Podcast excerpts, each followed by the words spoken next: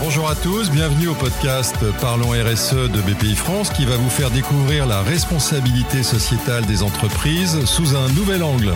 Nous irons à la rencontre d'experts de la RSE pour explorer les enjeux du monde de l'entreprise d'aujourd'hui. Alors préparez-vous à être inspiré par des discours, par des solutions à impact afin de contribuer à un monde meilleur. Bonjour à toutes et à tous, je suis Carla Quintès, chargée de mission RSE et développement durable chez BPI France. Aujourd'hui, on va discuter mode responsable et plus particulièrement mode régénératrice. Pour cela, on accueille aujourd'hui Thomas Busutil, directeur du pôle conseil RSE et innovation chez R3. Bonjour. Et Cécile Chenry, fondatrice de la marque de vêtements Nywell Clothes. Bonjour. Avant de commencer, quelques mots sur la mode régénératrice. Alors, la mode régénératrice est un concept qui va au-delà de la simple durabilité. Elle vise à restaurer, revitaliser et régénérer les écosystèmes touchés par l'industrie de la mode. Entre autres, en adoptant des pratiques respectueuses de l'environnement, en utilisant des matériaux durables, avec des conditions de travail équitables et en ayant une transparence totale pour transformer l'industrie de la mode. Dans ce podcast, on s'intéressera d'abord aux enjeux de l'industrie de la mode, puis on verra comment les entreprises peuvent y répondre grâce à la mode régénératrice. Pour parler de ces enjeux, je vais me tourner vers toi Thomas. Avec le groupe R3, vous avez publié une étude sur la mode régénératrice où vous identifiez les enjeux majeurs de l'industrie de la mode. Est-ce que tu peux nous en parler? Bah, clairement, euh, on va repartir des limites parce qu'effectivement, c'est ça qu'on présente. Donc, on a effectivement, on vient de publier une étude euh, groupe R3 pour, euh, avec le, soutien de la BPI et de Fashion Green Hub euh, sur ce concept de mode régénératrice sur lequel on va revenir. Et effectivement, la façon d'introduire cette étude, ça a été justement de parler de ces limites actuelles et en fait de ces grands déséquilibres qui sont liés à notre société de surconsommation.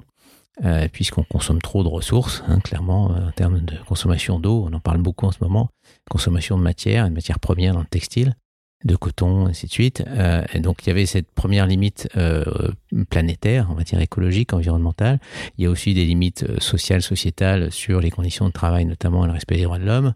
Et puis il y a des limites de modèle, c'est-à-dire que quand on a un, un, modèle de fast fashion où après avoir vendu votre collection, soldé, vendu à des solderies et autres, vous restez avec 20 à 30% de votre stock, hein, puisque c'est ça le chiffre moyen, c'est évident que ce modèle n'est pas durable, ni économiquement, ni écologiquement. Donc voilà, ça c'est clairement une des, premières limites qu'on donne. Et du coup, il y a aussi derrière, enfin en parallèle à ça, et on peut plutôt s'en féliciter, il y a effectivement une prise de conscience de plus en plus forte des consommateurs. Euh, on a par exemple une, étude récente qui montre que 70, 72% des, Français de 18-35 ans sont prêts à changer de marque euh, si elles ne voient pas, si elles ne constatent pas des, des, bah, des preuves euh, sur leur engagement à la fois environnemental et sociétal. Et ce qui est intéressant, c'est que 40% de ces 72% euh, disent déjà moins acheter euh, pour des achats, euh, pour des raisons justement éco-responsables. Donc, et ça, l'Institut français de la mode a bien montré que depuis 2-3 ans, on est dans des cycles de déconsommation, d'achat en tout cas de produits neufs, au profit notamment de la seconde main et de la location de vêtements, qui sont deux segments qui se développent énormément avec des croissances à deux chiffres depuis plus de 5 ans maintenant. Donc cette prise de conscience des consommateurs, elle est liée à la connaissance croissante des impacts de l'industrie de la mode, des impacts environnementaux et sociaux.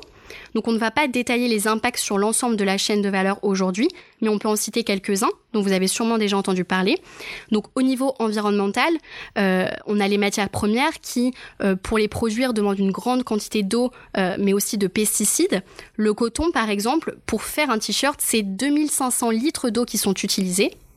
On a aussi la production des vêtements avec l'utilisation de produits toxiques qui engendrent une pollution des sols et des eaux. Aujourd'hui, 25% des cuirs ont encore un tannage chimique qui utilise du chrome, qui est extrêmement polluant pour l'environnement. Après ça, on a le transport dans l'approvisionnement et la distribution. Un chiffre clé, c'est qu'un jean euh, parcourt plus de 60 000 km pour, pour arriver jusqu'à nos magasins ou jusqu'à nos vestiaires privés. À côté de ça, le packaging de ce transport, c'est aussi un fléau avec l'utilisation de plastique à usage unique. On a aussi euh, la durabilité avec des problématiques de gaspillage et donc de recyclage, donc des problématiques qui ne sont pas toujours euh, pensées dès la conception du produit. Et puis au niveau social, avec déjà d'un point de vue de la santé, l'utilisation des composants toxiques, pardon, ou des problèmes d'allergie, donc que ce soit pour ceux qui portent ou ceux qui produisent les vêtements.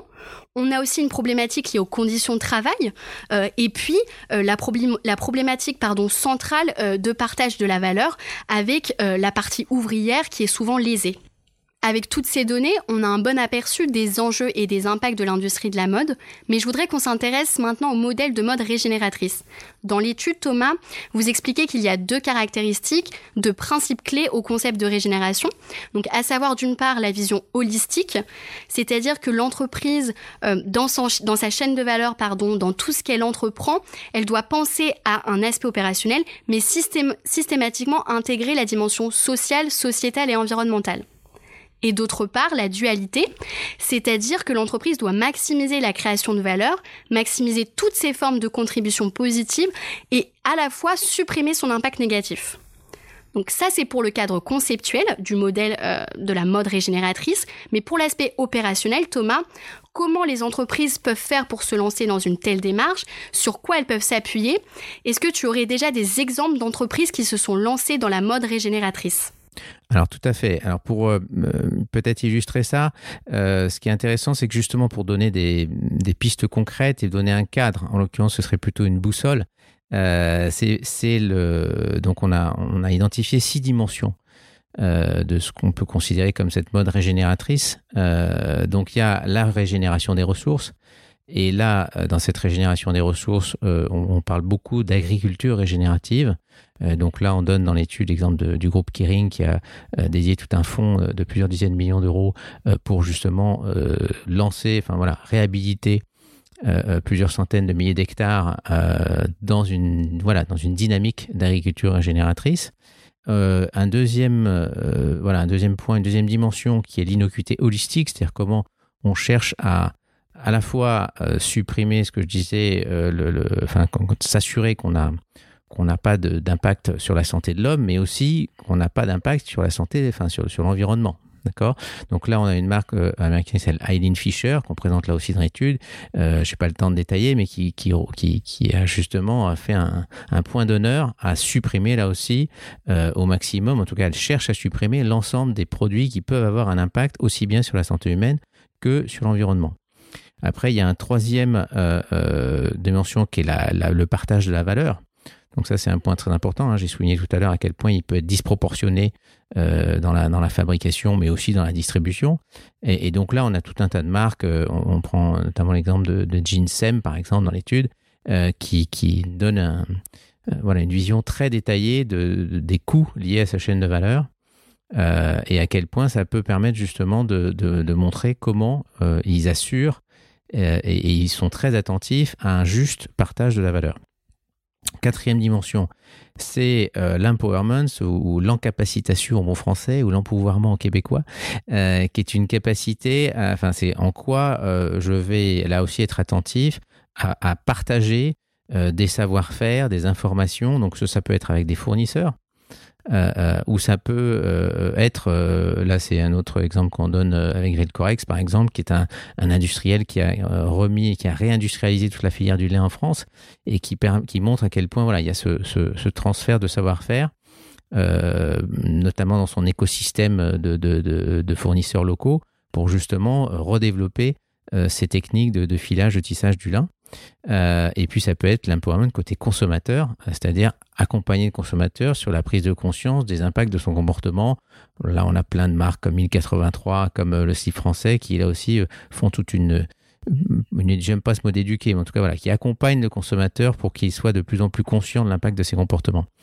et puis enfin, il y a tout ce qui est satiété et bien-être, et ça c'est un point très important c'est là aussi euh, comment je vais proposer des produits qui sont vraiment euh, dont j'ai vraiment besoin, qui peuvent être pérennes et qui vont me sortir de cette dynamique de surconsommation frénétique euh, qui, voilà, on le voit notamment avec une marque comme Chine, a des, des impacts qui sont absolument colossaux. On s'est amusé à faire le calcul sur Chine.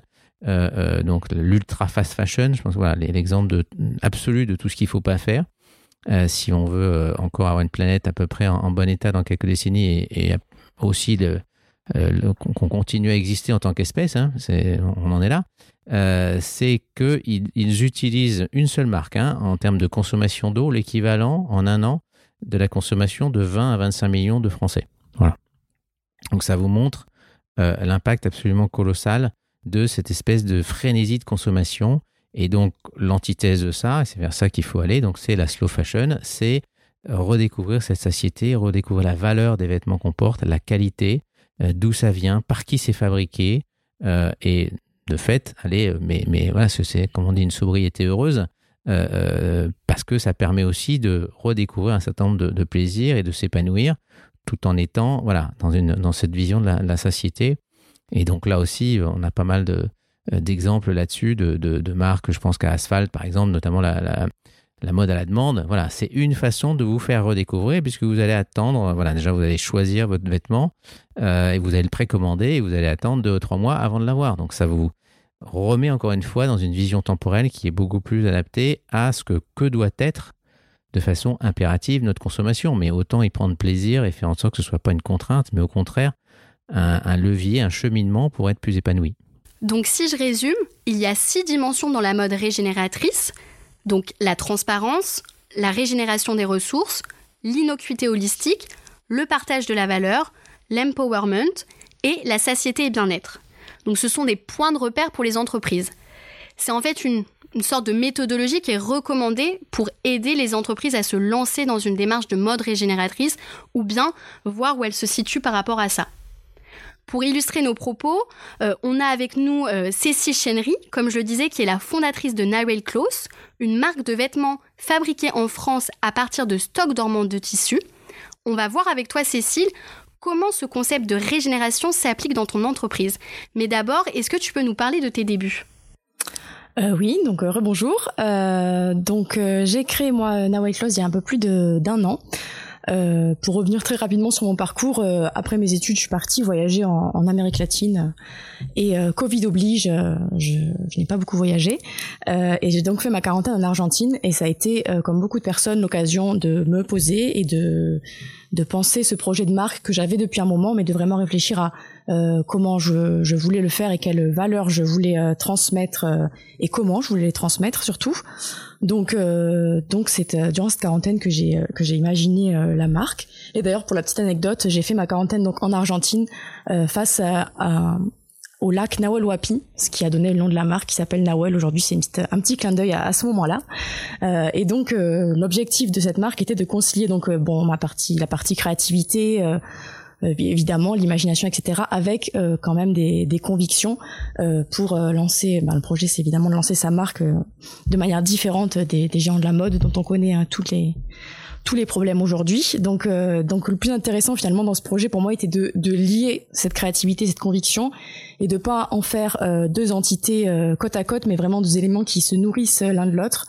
Voilà, ce que je voulais, c'est créer dans les frontières, dans les frontières d'un mode responsable. Donc, ça, il y a quand même certaines contraintes évidemment, mais euh, mais, mais euh, tout en tout en pouvant trouver les meilleures alternatives, les parce qu'il y a plein de choses qui se font, de nouveaux moyens de production, de nouvelles technologies, de, de, de nouvelles manières de concevoir, etc. pour euh, pouvoir élargir le champ des possibles et, euh, et finalement pouvoir faire quelque chose de de riche et exprimer tout ce que je voulais exprimer au travers de mes vêtements euh, grâce à tout ce qui se tout ce qui se fait aujourd'hui.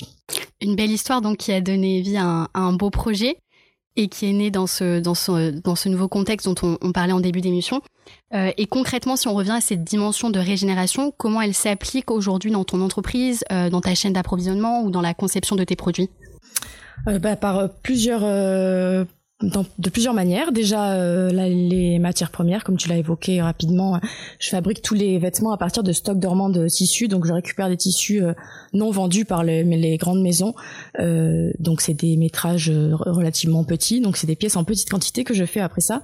Mais c'est toujours des, des tissus, tissus invendus. et ce qui permet de concevoir aussi le vêtement autrement, puisque finalement moi j'imagine le vêtement à partir du tissu que je trouve c'est pas j'ai un vêtement en tête et donc je cherche le tissu pour réaliser ce vêtement c'est il y a des tissus disponibles et donc qu'est-ce que je pourrais faire à partir de ce qui est déjà là?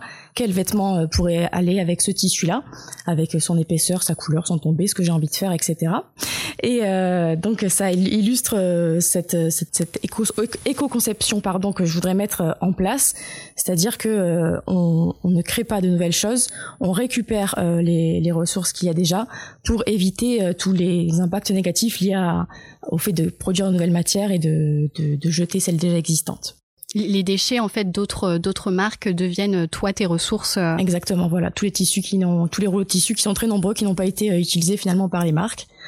Euh, ensuite, euh, je produis mes vêtements euh, en France toujours. Donc ça, ça permet non seulement de réduire l'impact lié au, transport, puisque tout est créé et produit relativement proche. En général, je fais tout dans la région de Lyon ou à Lyon. Et ça permet aussi d'assurer que les vêtements sont, sont, produits dans des conditions environnementales et aussi sociétales, enfin, correctes. C'est-à-dire que il y a des réglementations en France, évidemment. Donc, c'est des personnes qui sont rémunérées pour leur travail, justement. Et et, et ça respecte évidemment euh, tout, toutes ces... Tout le cadre social, on va dire. Voilà. Tout à fait. Et, pour passer commande, du coup, euh, comment ça se passe euh, Oui, du coup, j'ai mis, en, place un système de, de précommande pour éviter tout ce qui est euh, surstock et, gâchis, puisqu'on sait, on sait que la mode, comme l'a dit Thomas, est un, gros gros producteur de, déchets liés au gaspillage. Euh, donc la précommande, ça permet justement de, diminuer, euh, voire de, supprimer cet impact négatif, puisque la pièce n'est produite que quand elle est commandée euh, et donc elle n'est pas produite. Il n'y a pas d'invendu. Euh, et ça permet aussi une autre une autre approche de la consommation pour le, client puisque du coup la fabrication prend un certain temps. Une fois qu'on commande le vêtement, il faut le temps de le fabriquer. Euh, on ne sait pas, on le commande, on le reçoit le lendemain dans sa boîte aux lettres. Donc, euh, donc ça permet aussi de, de, de, aux consommateurs de se questionner, de repenser euh, tout ce qui est satiété et bien-être, c'est-à-dire est-ce que j'ai vraiment besoin de une nouvelle pièce tous les jours dans ma boîte aux lettres ou est-ce que finalement attendre trois semaines pour avoir un vêtement, c'est pas ça qui est normal? Et ça crée aussi un sentiment euh, d'excitation un petit peu. On, on a eu d'autant plus euh, euh, content, je dirais, de recevoir le produit après tant de temps d'attente que dès qu'on on, l'achète et que qu'on l'obtient directement. Exactement. En plus, comme c'est des fins de rouleau, comme je disais plus tôt, c'est des petites quantités de tissus, donc c'est des pièces quasi uniques. Je peux pas faire des centaines de pièces avec avec les rouleaux que j'ai. Donc c'est très intéressant finalement de voir comment le, les, différents euh, principes de la régénération s'appliquent dans ton entreprise et surtout de voir comment tu l'as intégré dès la création de, ton entreprise finalement. Et euh, j'aurais une question du coup pour les auditeurs qui nous écoutent, euh, pour les dirigeants d'entreprise ou les, futurs créateurs. Quel outil, quel conseil aurais-tu à donner à une entreprise qui souhaite se lancer dans une démarche de mode régénératrice? Euh, bah, le premier conseil que je donnerais, c'est de, c'est de s'entourer. Euh, moi, je me suis lancée euh, un peu euh, dans mon coin, bille en tête, en me disant bon, je me lance et puis on verra comment ce que ça donne. Et en fait, au fur et à mesure, je réalise qu'il y a énormément de, de projets, de collectifs, d'associations, de créateurs, d'entreprises, enfin énormément de choses qui se font, qui se font dans la mode responsable et qui et de personnes qui sont portées par les mêmes convictions. Et, et vraiment échanger avec ces personnes-là bon déjà ça ça nous fait apprendre plein de choses puisque évidemment j'apprends encore plein de choses moi. Mais ça donne aussi une, nouvelle dynamique enfin des nouvelles idées et ça prouve qu'il y a énormément de, de, de choses à faire Merci pour ces recommandations.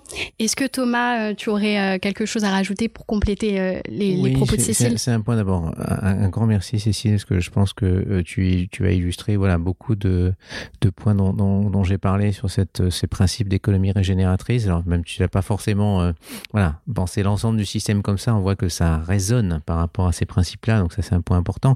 Ce que je trouve que ce que tu as aussi très bien montré, c'est à quel point le fait de de, justement d'entrer, enfin de, structurer, de concevoir son modèle économique avec euh, ce type, enfin en intégrant ces enjeux, ça t'a rendu forcément innovante. Et donc, euh, alors il y, a cette idée d'écosystème effectivement de partenaires, donc euh, c'est tu fais aussi de l'intelligence collective, mais au-delà de ça, toi, tu as rendu ton modèle innovant. Moi, je pense que c'est ça qui est aussi très intéressant. De la même façon que j'en ai un petit peu parlé, mais les, les Ginsem, là, donc pareil, grâce à en voulant réindustrialiser cette filière du lin en France, bah, ils ont redécouvert, ils ont inventé des nouvelles façons de filage, notamment euh, en filière sèche, qu'on appelle, donc qui, là aussi supprime euh, l'eau euh, liée à la production et, qui en plus permet d'avoir beaucoup moins de euh, sur le tissu. Donc, vous voyez comment, et, je pense que voilà, pareil dans, dans, ce qu'a montré Cécile, le fait de d'être à la fois de se dire on va supprimer euh, l'impact des matières puisque ce ne sont que des matières qui ont déjà été produites. Donc ça c'est voilà une première très belle illustration. Après la, façon dont, elle voilà elle gère cette interaction avec la précommande, ben pareil c'est zéro stock et puis elle travaille c'est très important sur cette idée de, sobriété et de bien-être. Euh, euh, mais dans le plaisir, dans la joie, dans voilà, dans, le, plaisir qu'on a de porter un vêtement, comme elle le disait, qui en plus est très personnalisé, quasiment unique. Voilà. Donc je pense qu'il y a tout un tas de choses qu'on redécouvre grâce à ça. Euh, et puis aussi sa volonté de, là aussi, de maximiser cette, création de valeur qu'elle apporte, aussi bien environnementale en recyclant ses, vêtements que d'un point de vue social. En étant voilà déterminé à, tout faire fabriquer en France et qui plus est dans un circuit extrêmement court autour de voilà de tout son endroit où elle conçoit, on va dire, tous, tous ces vêtements. Donc je pense que c'est, une très belle illustration, c'est pour ça qu'on était très content de l'avoir dans notre étude, euh, de, en, quoi, voilà, c'est, ce type d'approche, ça vous rend vraiment, euh, ça donne du sens, ça vous rend innovant, euh, et ça permet, voilà, je pense, d'apporter autre chose. Dans, le, dans le sens au-delà des, voilà, des produits, ça donne un, supplément d'âme, je, je pense, auquel les, et j'espère, les consommateurs vont être de plus en plus attentifs. Voilà, donc euh, pour, en sortir de cette fast fashion, voire cette ultra fast fashion, qui est euh, absolument catastrophique à tout point de vue. Quoi. Ce que tu nous dis, Thomas, c'est que ce changement de modèle, c'est d'abord une nécessité. On n'a plus le choix d'un point de vue environnemental, social ou sociétal. Mais la mode régénératrice, c'est aussi une opportunité pour les entreprises, une façon de se réinventer et de satisfaire l'ensemble de ces parties prenantes en leur donnant du sens. Sur ces mots, nous allons clôturer ce podcast. Merci beaucoup à tous les deux. J'espère, chers auditeurs, que ce podcast vous aidera et vous donnera les clés pour vous lancer dans une démarche de mode régénératrice. En attendant, vous pouvez retrouver l'étude réalisée par R3 sur leur site internet imaginableforgood.com. Je vous invite également à découvrir la marque de Cécile sur son site internet narelclose.fr. De notre côté, on se retrouve dans un mois pour le troisième épisode de Parlons RSE.